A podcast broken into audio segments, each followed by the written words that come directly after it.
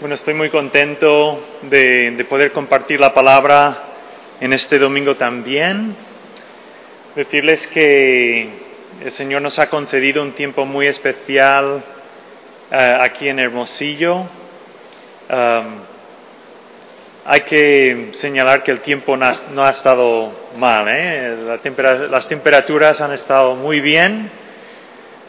Yo mientras salíamos esta mañana pensé, cual, cualquier inglés diría hoy otro día igual, pero aquí en Hermosillo esto tiene que ser motivo de gran gozo, ¿no? Que caiga tanta lluvia. Y quiera Dios que caiga también la lluvia de, de su gracia en esta mañana también. Bueno, vamos a, a dar nuestra atención en esta mañana a, otra vez al tema del descanso. Estos estos dos mensajes son temáticos, es decir, no son exposiciones de un texto en particular, pero espero que sean de provecho. Mi tendencia personal es el sermón expositivo, pero de vez en cuando eh, está bien variar, ¿no? Y abordar un, tema que la Biblia misma aborda y el tema del descanso es un tema muy, muy importante. Así que lo que quisiera eh, hacer es recordar un poco la semana pasada, recordar en primer lugar qué es el descanso. El descanso aborda todos los momentos de, de la vida que no se ocupan en nuestros oficios o las tareas necesarias para vivir, como cocinar, limpiar y comprar comida. Todo esto lo podríamos llamar el tiempo del descanso o del ocio. En la Biblia el trabajo y el descanso van de la mano. El trabajo es lo que hace que el descanso sea placentero y el descanso es lo que hace que el trabajo, el trabajo sea llevadero. Son dos flujos que Dios ha creado en el tejido de este universo que Él creó. Eh, la semana pasada vimos que el, que el descanso implica tres cuestiones confiar, parar y disfrutar. Y quisiera, eh, puesto que Paco no estuvo el domingo pasado, hacer un pequeño repaso por amor a él y por amor a los que son olvidadizos como yo. En primer lugar, vimos que, eh, que el descanso implica confiar. En la mitología y el pensamiento griego, el trabajo es algo indigno tanto para los dioses como para las personas de cierto nivel cultural. El ideal de Aristóteles era una vida dedicada puramente al ocio, pero eso sí, a expensas de un colectivo que eran los esclavos que eh, hacían posible que otros se dedicasen al ocio. Sin embargo, cuando abrimos la Biblia encontramos un cuadro muy distinto. Encontramos en los primeros capítulos de Génesis a un Dios que no huye del trabajo, sino un Dios que se remanga y trabaja a fin de crear todo cuanto nuestros ojos ven. Y por lo tanto, el portador de su imagen, el ser humano, es dignificado cuando también se remanga y se echa con ganas al trabajo. Sin embargo, el punto álgido de la historia de la creación no recae sobre lo que llamamos el mandato cultural fructificad y multiplicaos, sino sobre Génesis 2.2, cuando el Dios incansable cesa de su obra creadora y descansa. Vimos que qué es esto? Que Dios rebajándose a nuestro nivel de torpeza y pequeñez e invitándonos a recordar quién es el que lo creó todo, y a confiar, poner toda nuestra confianza en Él. En segundo lugar, vimos que implica parar. Tanto en Éxodo 20 como en Deuteronomio 5, Dios manda a su pueblo a observar dos, uh, un día semanal de reposo, pero también siete eh, días, siete fiestas anuales.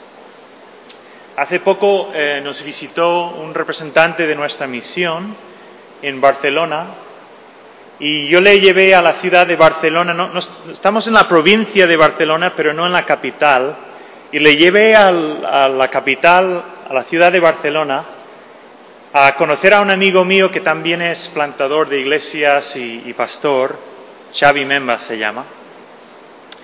Y cuando hablamos con Xavi, este representante de la misión le hizo una pregunta que, fue la siguiente. Dios mandó que su pueblo descansara 40 días al año. O sea, aparte de los días de reposo. Y le preguntó con mucha amabilidad, ¿cómo llevas tú ese tema? en el ministerio? ¿Cómo compaginas tú el descanso? ¿no? Y, claro, por supuesto, mi amigo Xavi se quedó callado porque no lo lleva muy bien. Y yo por dentro me alegré de que no me hiciera la pregunta a mí, que tampoco llevo ese tema bien. Dios instituyó los días de reposo y los días festivos para que su pueblo cesara de sus labores y tareas para recordar que fueron creados y también redimidos de la esclavitud en Egipto para descansar.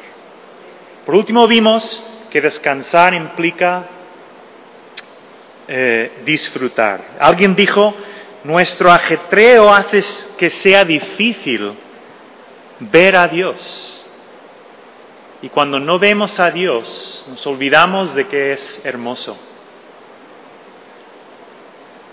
cesar de nuestras labores y tareas, hacer parones en nuestras vidas, nos permiten tiempo para meditar en lo hermoso y singular que es nuestro Dios.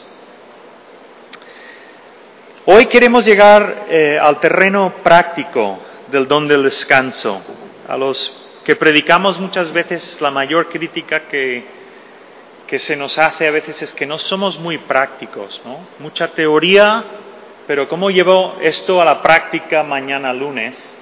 Y por lo tanto quisiera eh, curarme en salud y, darles eh, ideas prácticas en cuanto a cómo llevar ese tema del descanso a la práctica.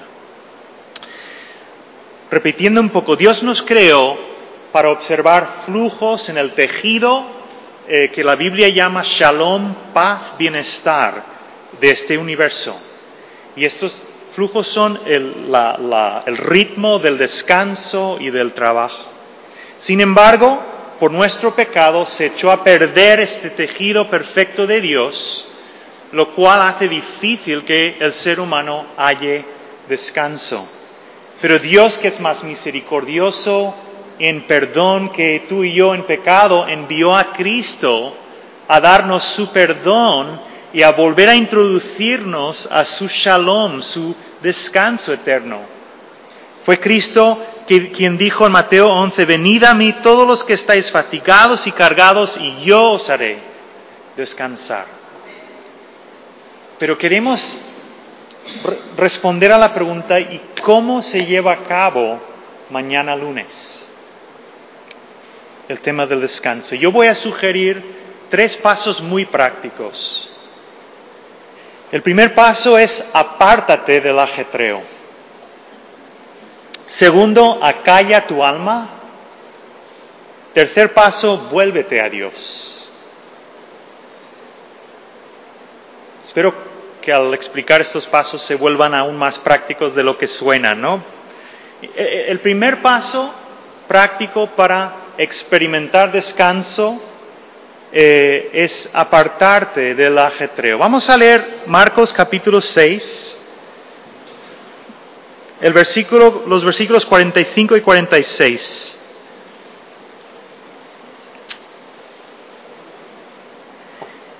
que dicen así, Marcos 6, 45, 46.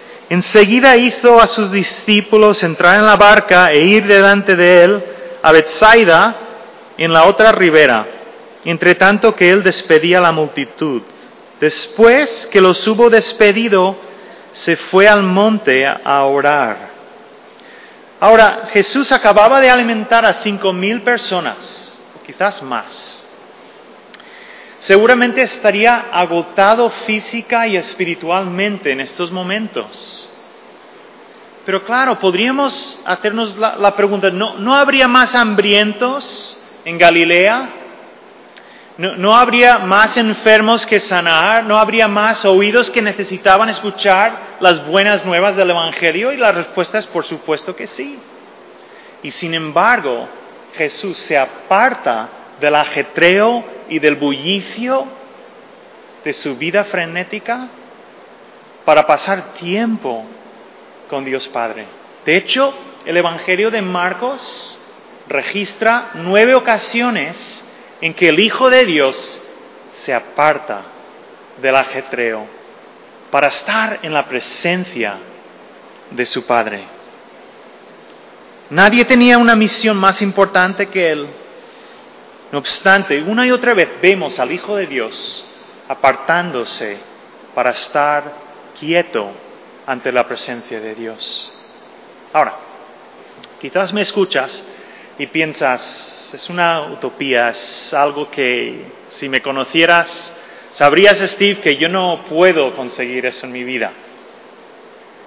Es cierto, no, no te conozco, no, no sé cómo es tu vida en los detalles, pero un poco para ayudarte a pensar de forma creativa, mientras preparaba el sermón me acordaba de, Susana Wesley.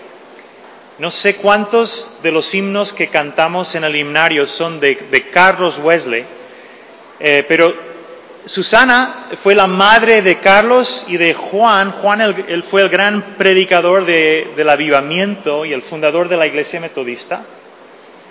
Y juntamente con ellos dos, Susana tuvo en total unos 19 hijos. No todos ellos sobrevivieron la infancia. Y el caso es que ella era muy consciente de su necesidad de apartarse, pero ¿cómo lo haces entre tanto chamaco? ¿Verdad?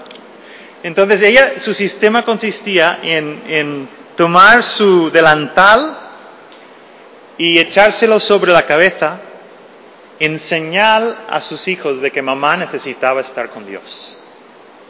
Y ahí en medio del bullicio de su hogar, ella se apartaba. No sé cuál puede ser tu método, pero descansar implica apartarse para estar con Dios. En segundo lugar, acalla tu alma. Vamos ahora a otro, a otro pasaje que es Salmo 131. Salmo 131, que dice así, Jehová no se ha envanecido mi corazón, ni mis ojos se enaltecieron, ni anduve en grandezas, ni en cosas demasiado sublimes para mí. En verdad que me he comportado y he acallado mi alma. En otra versión dice, he sosegado y he acallado mi alma. Como un niño destetado de su madre, como un niño destetado está mi alma. Espera, oh Israel, en Jehová, desde ahora y para siempre.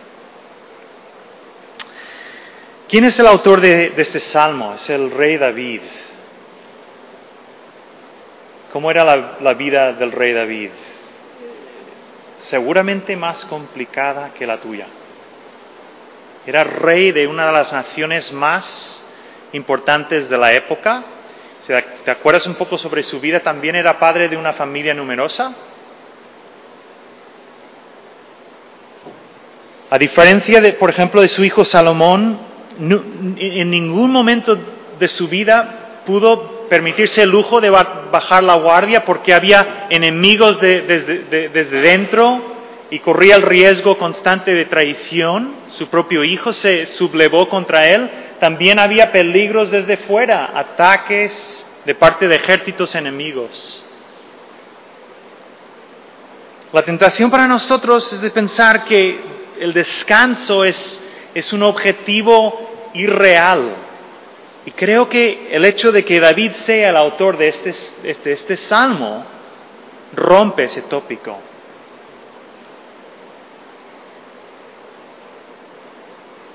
¿Cómo consigue David descansar. No sé tú, pero yo suelo despertarme y, poner mi primer pensamiento en los problemas y los desafíos a los cuales me enfrento en estos momentos. Lo primero que me pasa, se me va el pensamiento al trabajo, a cuestiones familiares, sin embargo, cuando, cuando abrimos, leemos el Salmo 131, no vemos a un rey David poniendo su primer pensamiento en la lista de quehaceres de aquel día, sino que pone su pensamiento en el carácter de Dios y en su propia pequeñez,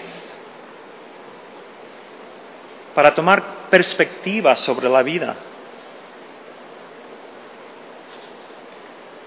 Oh Jehová, dice, no se ha envanecido mi corazón, ni mis hijos, ni mis ojos, perdón, se han enaltecido, ni han dado en pos de grandezas, ni de cosas demasiado sublimes para mí.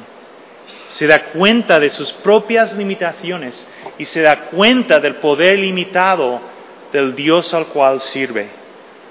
Y, y el descanso requiere acallar nuestra alma de esta manera recordando quién es Dios.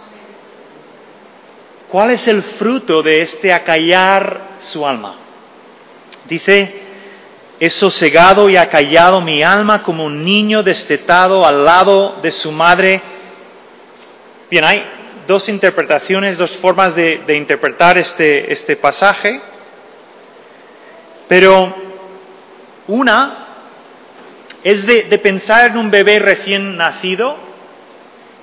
No hay llanto más eh, desesperado, ¿verdad?, que, el llanto de un bebé cuando tiene hambre, pues que no tiene otro mecanismo para comunicarse, que no sea el llanto, ¿verdad? Y, la imagen aquí, o, una de las posibilidades, es esta, es de, de un niño con un bebé recién nacido con uno de estos llantos inconsolables que permite una sola solución. ¿Y cuál es? Hay que darle de comer. Y luego ese niño cuando se sacia de la leche de su madre, pasa de este llanto inconsolable a una quietud, a un sosiego tremendo en el regazo de su madre.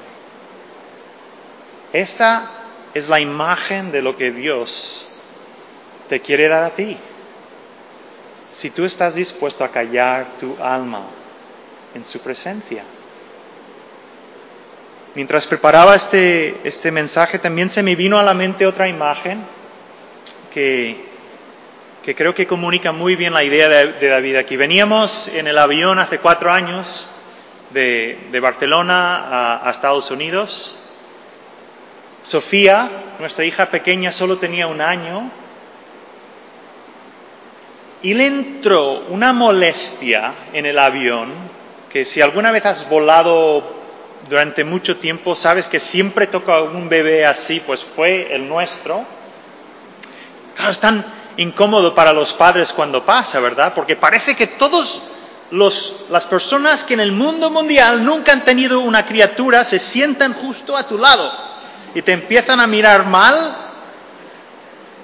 entonces no hubo manera de consolar a Sofía hasta que se nos acercó una, señora y, sacó una, pomada y, nos explicó que era masajista.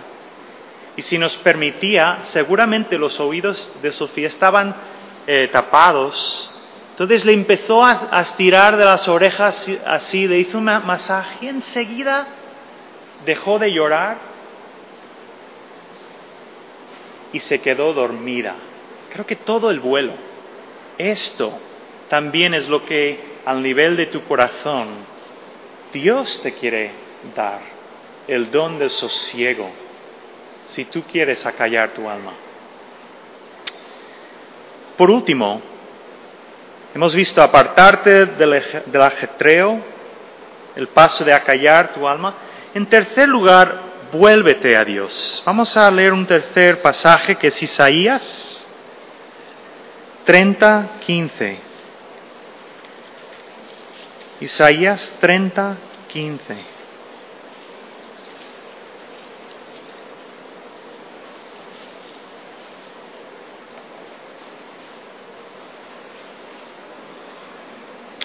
Porque así dijo Jehová el Señor, el Santo de Israel, en descanso y en reposo seréis salvos, en quietud y en confianza será vuestra fortaleza, y no quisisteis.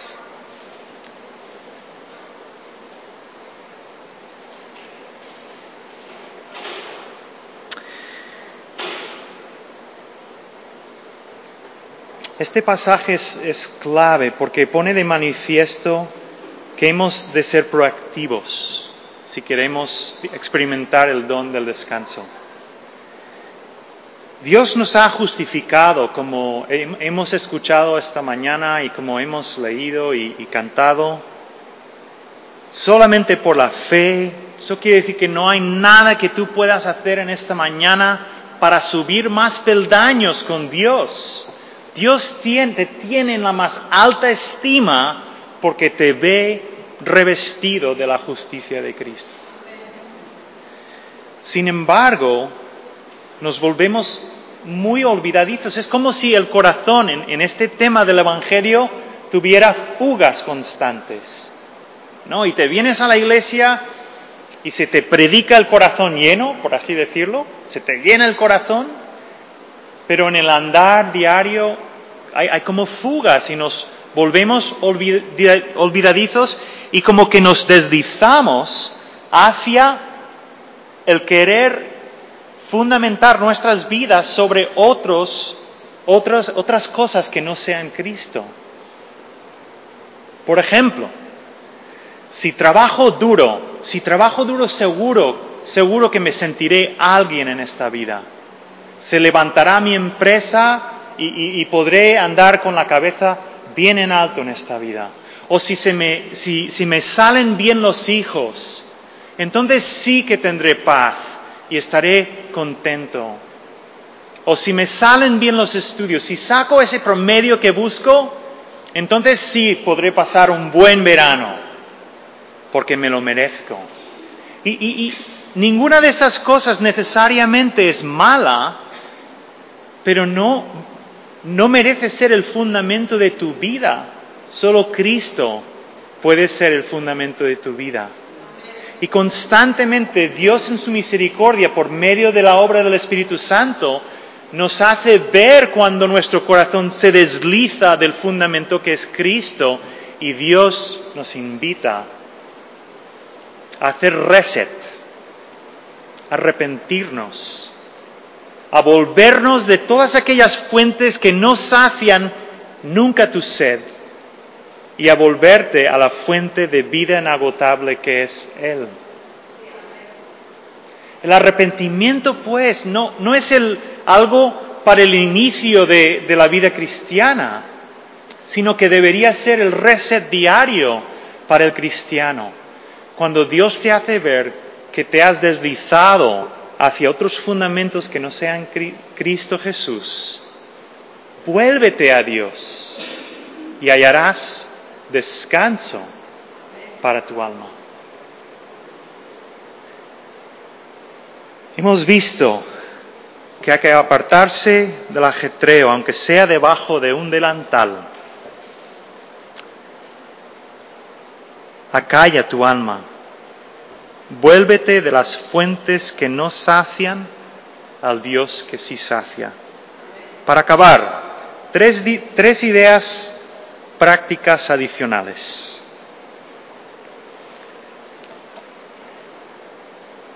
Baja el ritmo. Desengánchate del ajetreo y de las prisas aprendiendo a practicar el arte de disfrutar del momento. En lugar de siempre tomar el carril, el carril de, bueno, yo no sé si funciona aquí en, en Hermosillo, si se respetan diferencias de carril, pero si hay un carril lento, una vez por semana, toma el carril lento para bajar el ritmo. o si ese ejemplo nos sirve, cuando vayas al súper, una vez por semana, mira cuál es la cola más lenta y ponte en esa para bajar el ritmo. Una vez por semana, tómate una ducha lenta. Yo, no sé, a mí me inculcaron duchas militares, ¿no? Mojarse, enjabonarse, quitar el jabón y fuera. Ay, un minuto.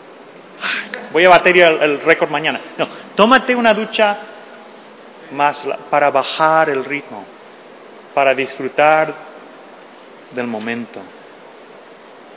Segundo, desenchufa. Estate totalmente presente con Dios y con los demás sin distracciones. Apaga todos tus dispositivos electrónicos si has quedado con tu amigo o con tu amiga. Apágalos. Si eres médico y estás de guardia, pues claro, eso es tu vocación.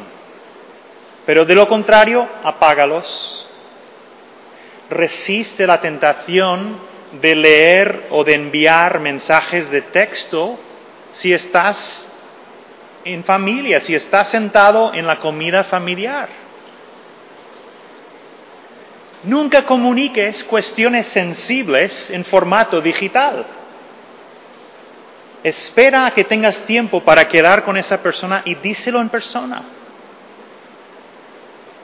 Por último, celebra, gózate apasionadamente de Dios y del mundo que ha creado.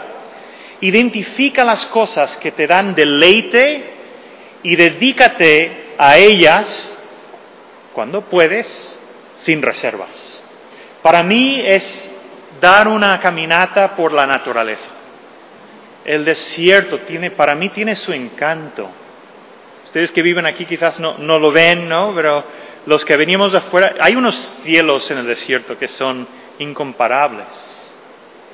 Si estás cerca de las montañas, pues gózate de la belleza de las, montañas. Quizás eso no, te aporta nada a la vida. Quizás te gusta meterte en la cocina y preparar eh, estas comidas, estos manjares sin ninguna receta ni nada, probando. Bueno, pues dedícate a ello sin reservas lo que seas, si puedes hacerlo para la gloria de Dios, pues sin reservas, a por ello. Cuando disfrutamos de los dones de Dios, el broche de oro es sentir el placer de Dios, gozándose en tu descanso. Esto es como la película Carros de Fuego, no sé si algunos de, ustedes la, han visto, es una película de ciertos años ahora, que narra la historia de dos corredores. Pero hay un momento en la historia en que el corredor escocés Eric Liddell, explicando, defendiendo un poco ante su hermana, creo que la familia tenía como un llamado para servir al Señor como misioneros en la China, algo así, en Asia. Pero él pensaba que debía competir en los Juegos Olímpicos. Y hay un momento, eh, un punto álgido en, la historia, en la película, en la trama, en que él dice a su hermana, es que Dios me ha hecho rápido y siento placer mientras, mientras corro. Creo que Dios también quiero que sientas su placer en tu descanso. Que el Señor lo permita. Vamos a orar. Señor, gracias te damos por este tema del descanso. Gracias que nos das el don del trabajo. No la maldición, sino la bendición de poder trabajar. Pero gracias también por el Evangelio que nos ha, hecho, nos ha abierto los ojos para, para ver que nos das el descanso también. Señor, ayúdanos pues a llevar vidas equilibradas en este sentido, a dar buen testimonio a los de fuera con nuestra ética laboral, pero también por medio de saber descansar de verdad. Que en ambas cosas, Señor, nuestras vidas te glorifiquen y que en ambas cosas, Señor, seamos de buen testimonio para este mundo que no haya descanso para sus almas. Te lo pedimos en el nombre de Jesús. Amén.